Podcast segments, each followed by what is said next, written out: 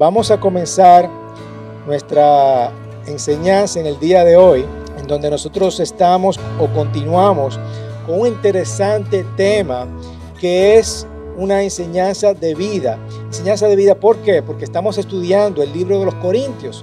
Y el libro de los Corintios, nosotros podemos ver enseñanzas bien prácticas para nuestras vidas.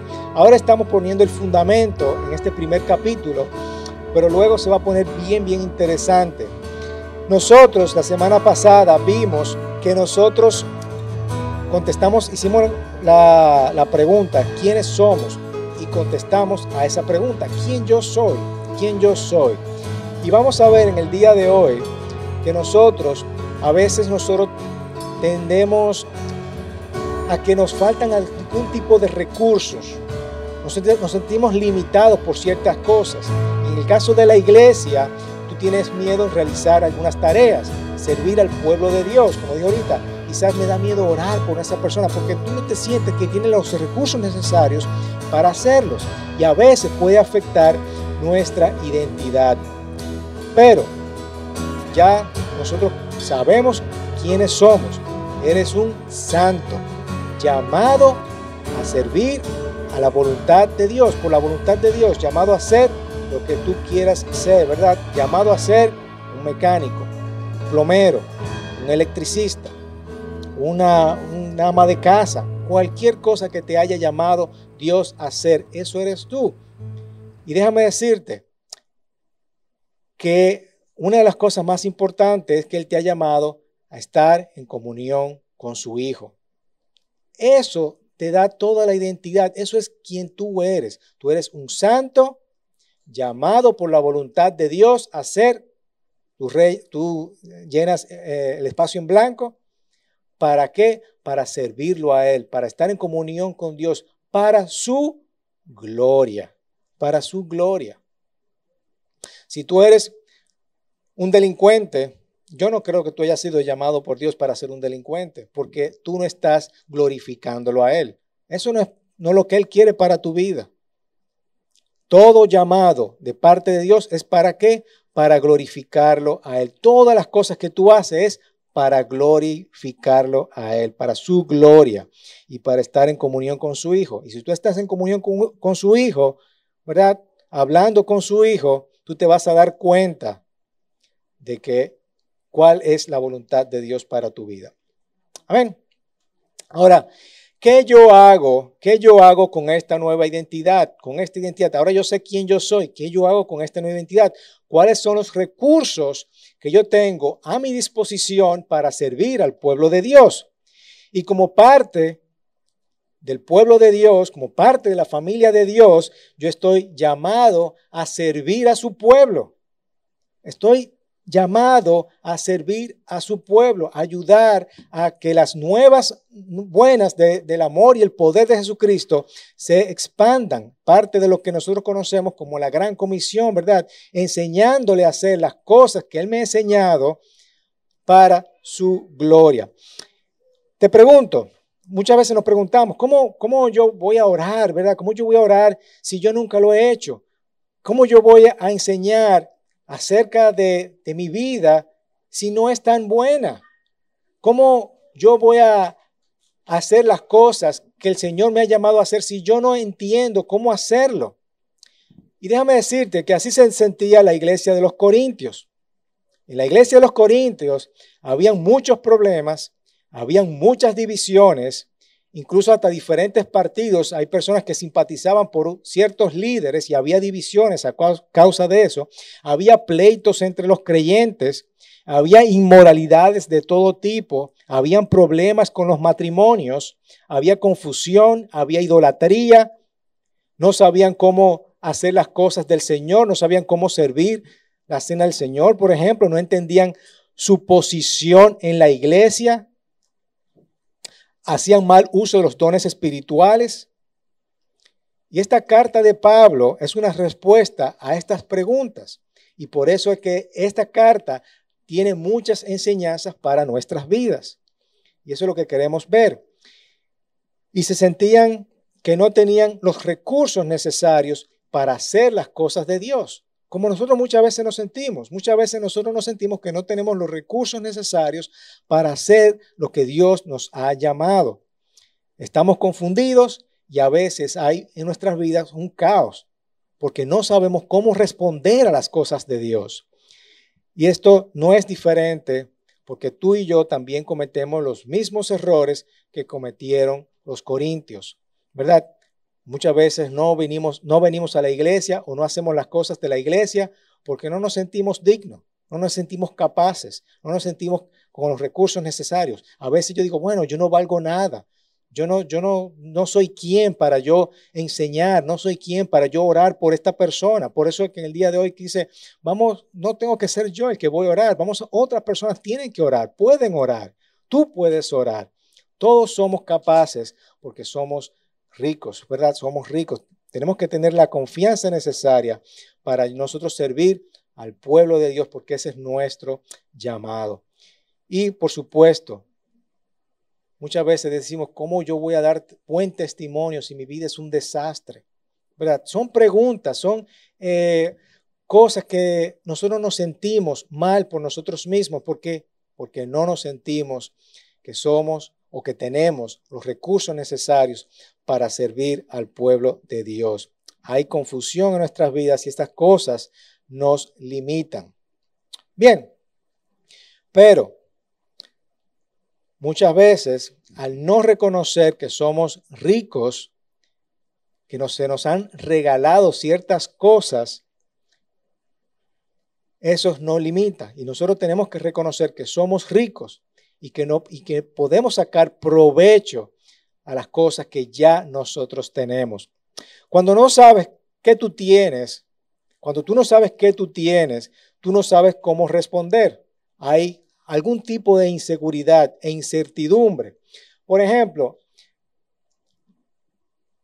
yo estoy hablando y en la iglesia nadie me escucha, pero yo digo, wow, Nadie, yo no sabía que había un micrófono ahí. Si yo hubiera tenido un micrófono, la gente me hubiera escuchado. Yo no sabía que yo tenía una herramienta que se llamaba micrófono o que no la tenía a mi disposición. Era una herramienta importante, pero no la utilicé. Cuando yo estaba predicando, lo hice con inseguridad y quizás no eficientemente porque no entendía que tenía un recurso que se llamaba micrófono o, tú has tratado de romper algo y no tienes las herramientas necesarias. Oh, si hubiera tenido un alicate, hubiera sido más fácil, ¿verdad? Hay herramientas que nosotros podemos utilizar y no lo utilizamos porque no sabemos que lo tenemos. Es lo mismo, ¿verdad? A veces también no reconocemos que somos suficientemente ricos, ricos, más de lo que nosotros podamos pensar. Por ejemplo, cuando nosotros vamos a un lugar que a, a ciertos lugares que son muy pobres, y digo, wow, yo la verdad que soy rico. Mira todo lo que yo tengo y mira esa persona no tiene absolutamente nada. No entendemos las riquezas que nosotros tenemos. O a veces, eh, yo no sé ustedes, pero hay veces que me ha pasado a mí, yo, era de los que escondía el dinero en los libros, ¿verdad? Y yo viendo, haciendo, eh, organizando libros, wow, y este dinero, wow, yo no sabía que yo era tan rico, mira, tengo mil pesos que no tenía. Hay veces, y eso nos pasa en nuestras vidas, ¿verdad? No sabemos que somos ricos. Déjame decirte, hermanos, que tú eres rico en Cristo Jesús. Tú eres rico en Cristo Jesús por la gracia que Él te ha dado. Tenemos que entender que nosotros somos ricos.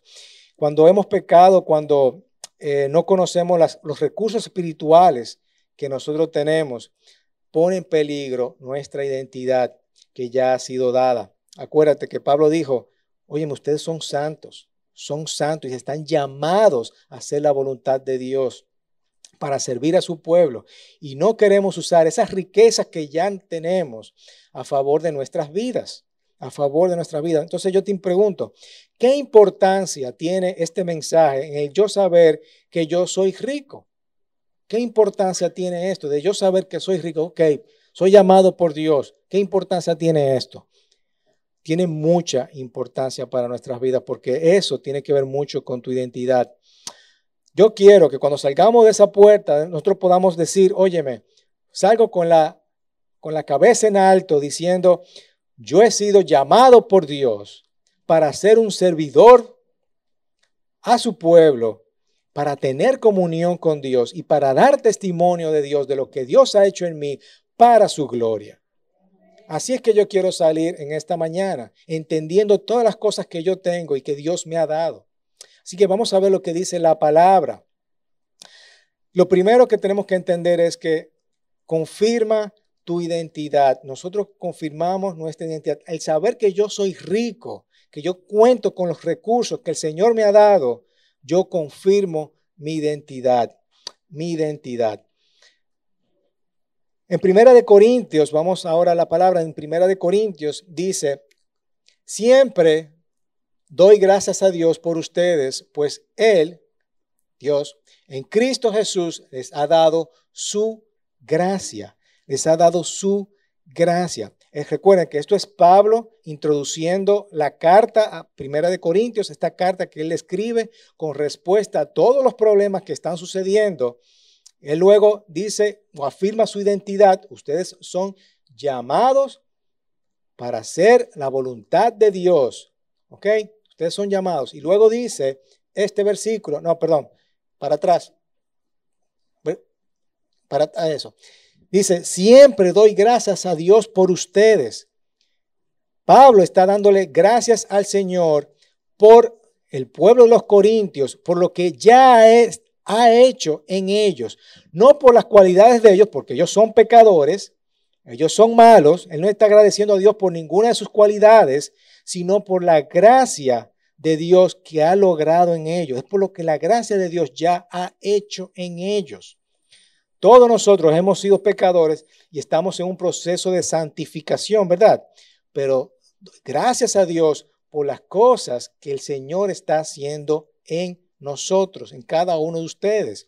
Yo no soy el mismo que era ayer, yo soy un poquito más diferente, soy mejor, ¿verdad? Por la gracia de Dios que hay en nosotros. Y por esto, obviamente esto es una, también una formalidad de parte de las cartas antiguas de comenzar así, pero con esto Pablo no le está pasando un paño tibio, ¿verdad? A los corintios, por, todas por todos los fundazos que le va a dar ahora, ¿verdad? Sino eh, él está modelando un ejemplo de, una verdadera adoración, de oración, de agradecimiento que da gloria a Dios. Okay, él está agradeciendo y está dando gloria a Dios con esto.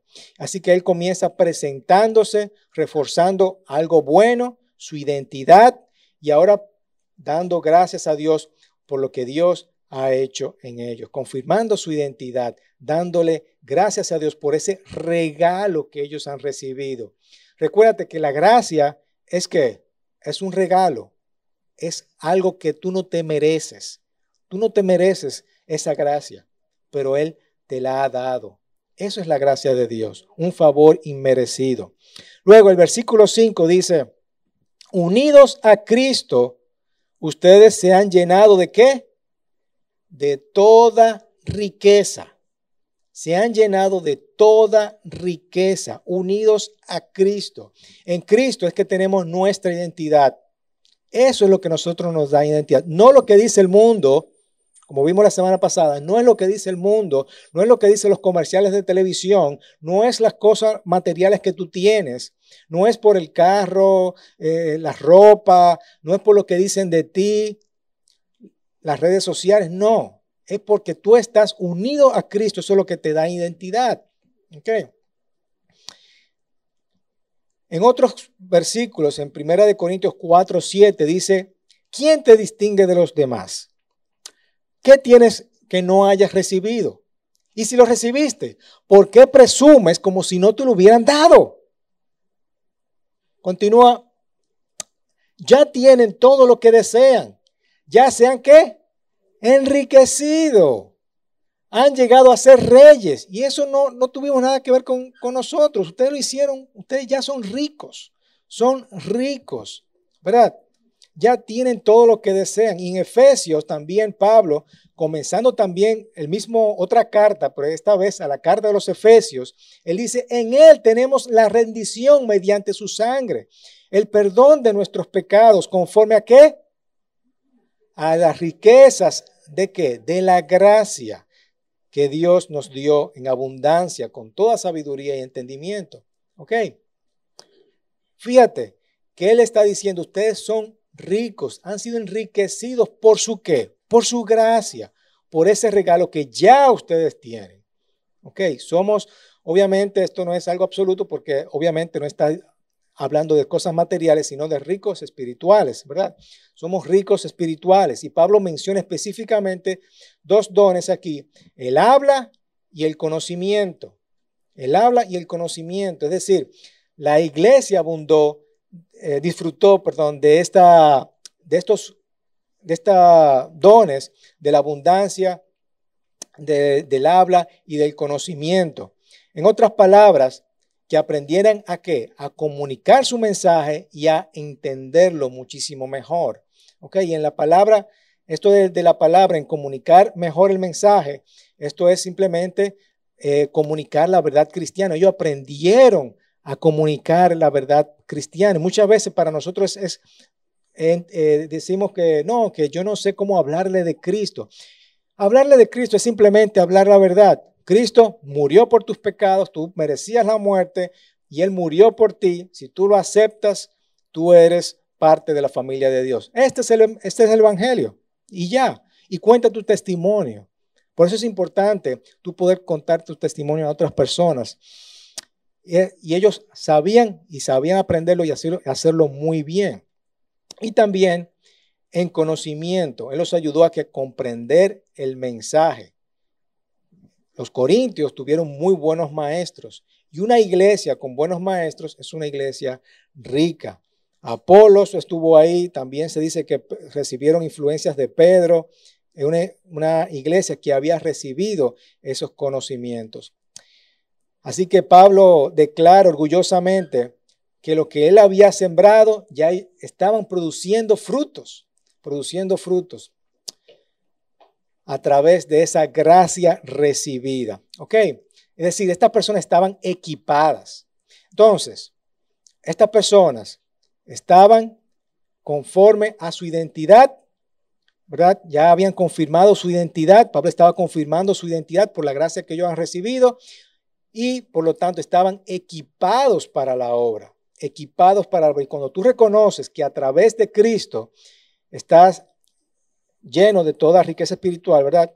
Estás equipado para toda la obra. Confirma tu identidad y estás equipado para toda obra.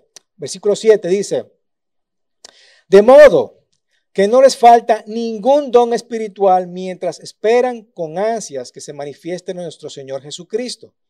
Nuestras verdaderas riquezas están en Cristo. En Cristo, en Cristo somos completos, no nos hace falta nada nada. Por eso es cuando la mujer que estaba en el pozo, Jesucristo le dijo, oye, dame de esa agua. Digo, tú recibes mi agua y no te va a faltar absolutamente nada. No nos falta nada. Con Cristo no nos hace falta nada. Ninguna bendición, ningún don espiritual, ninguna bendición de Dios ya no hace falta. Ya tú tenemos todo porque hemos recibido esa gracia de Cristo al tú aceptarlo como Señor y Salvador de tu vida. Ya tú estás equipado, estás equipado. En otras palabras, no hay excusas para tus fracasos, no hay excusas para tu fracasar, ya tú lo tienes todo. No hay forma de tu tropiezo, porque recuerde, como dijimos la, la semana pasada, tu salvación no va a ser perdida. La única forma de tú perder tu salvación es tú rechazando por completo a Cristo. Mientras tanto, Él va a ser fiel y te va a mantener firme, como vamos a ver ahora. Amén. Así que eres rico por la gracia que te ha sido dada. Cuando reconocemos que a través de Cristo estamos llenos de esta riqueza espiritual, vamos a confirmar tu identidad y vamos a estar equipados. No nos va a faltar absolutamente nada y por lo tanto nosotros vamos a hacer las obras con confianza y lo vamos a hacer con seguridad, que es el tercer punto. Fíjese, el versículo 8 dice, Él los mantendrá firmes, firmes hasta que llegue el fin, para que sean irreprochables en el día de nuestro Señor Jesucristo. Cristo, como yo acabo de decir, nosotros no nos vamos a, apartar o alejar de Dios, al menos que nosotros elijamos hacerlo, porque Él nos va a mantener firmes, porque Dios es fiel. Dios es fiel. Dios es fiel Él nos va a mantener ahí, pegadito a Él. Por más que nosotros eh, caigamos, ¿verdad?, en pecado, nosotros podemos volver a Él y decirle, Señor, perdóname, perdóname, quiero mantenerme junto en comunión contigo, ¿verdad? Y lo, más interesante es que Pablo sabía, al decir, hasta se van a mantener irreprochables, ¿verdad? Hasta que el día del Señor llegue. Él ya sabía el trabajo que el Señor estaba haciendo en ellos. Pablo podía decir, óyeme, yo sé que ustedes ahora no son un cachú, ¿verdad? Ustedes no son fáciles. Pero él estaba diciendo, óyeme, yo sé el trabajo que el Señor está haciendo en ustedes. Ya ustedes están, han sido llamados, están ricos, no les hace falta nada. Pero él sabía, ¿verdad?, que estas personas, el pecado que habían cometido, y, él se está preparando para corregir esas, esas faltas. Pero yo sé el trabajo que el Señor está haciendo en cada uno de ustedes. Señores, muchas veces nosotros nos sentimos que no podemos hacer las ciertas cosas porque nos sentimos en pecado, ¿verdad? como les dije al principio, no, no nos sentimos con los recursos necesarios para yo servir al pueblo de Dios porque yo no me siento capaz, no me siento digno, no me siento que, que me he preparado lo suficiente. Pero el Señor te está diciendo, óyeme, tú eres rico. Tú tienes riquezas espirituales y no te hace falta absolutamente nada. Así que confirma tu identidad en Cristo. Tú eres llamado a hacer la voluntad de Dios para servir al pueblo de Dios. Con cualquier tarea que tú hagas en tu vida, tú estás sirviendo a Cristo para la gloria de Dios. Tú estás siendo la mejor ama de casa, tú estás siendo el mejor mecánico, tú estás siendo el mejor abogado, tú estás siendo el mejor plomero, tú estás, y todo lo estás haciendo para la gloria de Dios y para, para el servicio de Cristo. Tú estás dando testimonio, haciendo las cosas buenas, ¿verdad?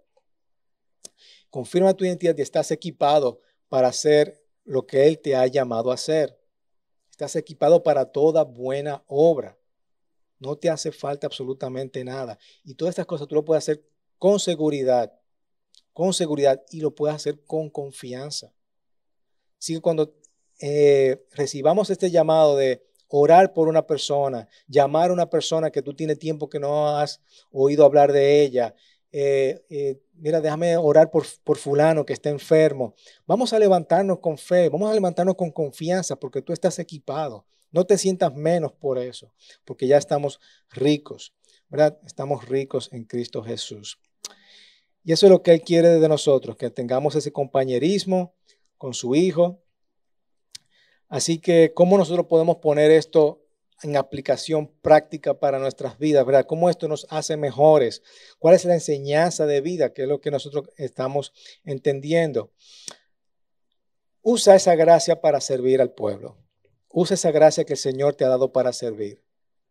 Muchas veces no queremos servir porque estamos ocupados en nuestras cosas. Vamos a usar esa gracia que Él te ha dado. Tú eres rico en Cristo Jesús. ¿Cómo, cómo tú puedes servir al hermano? ¿Cómo tú puedes servir al hermano? Simplemente, si tú no sabes hacerlo, tú simplemente, Señor, sana al hermano. Y ya, ¿verdad? No es tan difícil, no es tan difícil. Somos enriquecidos porque estamos capacitados. Y quiero terminar, ¿verdad?, con esta ilustración que, que me parece muy interesante. Cada uno de nosotros tenemos dones espirituales y podemos ministrarnos los unos a los otros. Y nosotros somos, yo, somos una, iglesia enriquecida. Entiendo que somos una, una iglesia enriquecida y quiero dar las gracias, ¿verdad? Pero fíjate, Nadie que entre por esa puerta, cuando tú entras por esa puerta, nadie te va a dar un buen saludo porque nadie se ofreció a servir como mujer. ¿Por qué? Porque entendía que no tenía los dones de hospitalidad.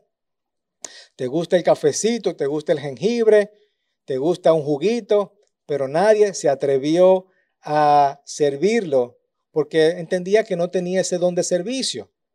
Todos los niños están con nosotros en el día de hoy porque nadie se ofreció a darle clase. Por supuesto, están por asunto de la pandemia y todo lo demás, pero en la, en la iglesia normal, ¿verdad? Nadie quiso atender a los niños porque no tenían el don de enseñanza. No tenía, no se sentía digno para darle clase a los niños. A veces que los niños tienen hambre, ¿verdad? Pero nadie tenía el don de administración para atenderlo, para dar, para, para buscar y, saber, bueno, tenemos que tener galletitas allá afuera. O también hay sucio en la iglesia, pero nadie se ofreció a limpiar la iglesia porque entendía que no tenía ese don de servicio para limpiar. Así mismo sucede con los baños. No hay jabón, no hay papel porque nadie entendía que tenía el don necesario para hacerlo. El servicio empieza, pero la alabanza no sirve porque nadie que entendía que no tenía el don de música lo hizo y no se quiso levantar temprano para ensayar, preparar los equipos, eh, luego recoger. Por supuesto, comienza la alabanza, pero no se escucha bien el sonido porque nadie se atrevió a usar las consolas ya de sonido. Las canciones muy bonitas, pero Nadie se sabía las letras porque no hubo nadie que se ofreció a servir y poner las canciones. Tú estás cantando eh, fe que mueve las montañas, ¿verdad? Pero no te sabes las canciones. El mensaje es muy bonito, una prédica muy bonita, hubo arrepentimiento, se tocó, llegó el mensaje, pero muy, muy bien. Pero hay otras personas, además del pastor, que se ofreció a dar prédicas o, a, a, capacitarse para pastorear, ¿verdad? Y predicar. Tú quieres orar por alguien, pero nadie tiene el don de misericordia y se atreve a orar. Y el resto de la semana es igual. Nadie quiere asistir a un grupo de vida, pero no lo hay porque nadie se atrevió a decir o abrir su casa, tener ese don de hospitalidad, de liderazgo, de enseñanza. No hay personas alcanzadas porque hay personas que no tuvieron ese don de evangelismo. No hay grupo de jóvenes, hombres, de hombres, mujeres, porque no hay personas que atiendan a cada una de estas necesidades. Esto no es una forma de queja, ¿verdad? Es una forma, todo lo contrario, es una forma de darle las gracias. De darle las gracias a aquellas personas que sí han dicho, óyeme, yo soy rico en Cristo Jesús y yo me he puesto para servicio del pueblo de Dios. Yo puedo servir con mis dones y talentos al pueblo de Dios. A nosotros no nos hace falta ningún don espiritual, hermanos. Nos, tenemos todas las cosas que necesitamos. Y aunque quizás en lo físico no, nos hace falta, ¿verdad? Más personas que nos ayuden, pero realmente somos ricos. Y quiero agradecerle a cada una de las personas que han tomado ese paso, ¿verdad? Y entendido Óyeme, yo soy rico en Cristo Jesús. Soy rico en Cristo Jesús. Así que cuando alguien te necesite para orar, párate con confianza, con seguridad. Cuando alguien necesite eh, algún tipo de servicio, párate y tú puedes ayudar a esa persona porque tú eres rico en Cristo Jesús. Amén. Amén. Así que que el pecado no te estorbe, que la que no te impida realizar algunas ciertas tareas y servir al pueblo de Dios, que tu identidad no se vea afectada. Ustedes han sido confirmados para dar buen testimonio. Amén. Así que entendamos eso. Soy rico en Cristo Jesús por la gracia que me ha sido dada. ¿De acuerdo? Padre, te damos gracias por cada uno de mis hermanos que han entendido este mensaje, Señor. Yo sé que hemos entendido que somos ricos por tu gracia, que no nos hace falta absolutamente nada y que podemos servirte, Señor, y dar buen testimonio por las cosas que tú nos has dado, Señor. Gracias porque a través de esta carta del apóstol Pablo nosotros podemos aprender muchas enseñanzas para nuestras vidas.